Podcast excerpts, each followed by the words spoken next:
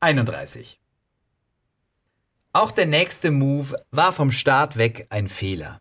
Chicken engagierte den gut eingeführten Headhunter Jackie Ladder von Centrix. Zu Hause war mittlerweile die Kacke voll am Dampfen. Chili hatte sich von ihrer Freundin und deren Freund, beider Namen sind uns entfallen, überzeugen lassen, dass ihr Hähnchen ein Arschloch war. Trotz verlängertem Wochenende mit Betreuungsdiensten, die Chili zur Befehlsannahme bei den beiden Befreiungsaposteln nutzen konnte. Sie verbrieten noch ein paar Beratungsstunden im ausgebauten Sozialsystem der Stadt bei einem diesbezüglich geschulten Mediator, und auch der wollte sich so schnell wie möglich trennen.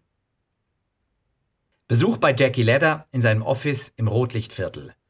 Clever, wie Jack sämtliche Dossiers übereinander gestapelt liegen ließ. Als würde man mitten in Manhattan mit dem Helikopter landen. Der Kandidat musste seine Vorgeschichte haarklein auf die Reihe bringen fürs Portfolio. Dann legte Jack los. Very good news. Alle wollten Chicken.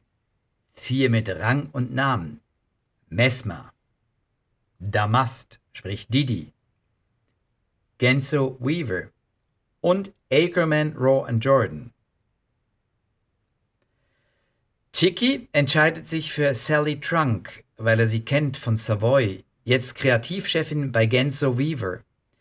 Sie sagt beim Vorstellungsgespräch nicht unrichtig, warum hast du dich nicht direkt bei mir beworben, wir kennen uns doch. Warum habt ihr mich nicht direkt gefragt, statt den aalglatten Jack zu engagieren? Wie auch immer, die drei Verlierer sind aalglatt angepisst. Messmer stellt ihm telefonisch in Aussicht, es auf Lebenszeit bei ihm vergessen zu können. Peter Zinker von ARJ, ja, mit Lane Zinker um drei Ecken verwandt, nimmt es ihm besonders krumm, weil er, der Peter Zinker, ihm handschriftlich und zustimmend geantwortet hat. Und Didi kann sich erst recht nicht fassen. Im bereits aufgesetzten Vertrag hat er Chicken 30.000 Prämie für Gold, 20.000 für Silber und 10.000 pro Monat angeboten. Aber man muss sich dorthin wenden, wo man sich persönlich hingezogen fühlt. Sally, welche die Einführung des Genzo fulminant hinter sich gebracht hat, mit der Ernennung zur Werberin des Jahres, teilt nach Abschluss mit, dass sie das Terrain schnellstmöglichst verlassen wird, um auszuwandern.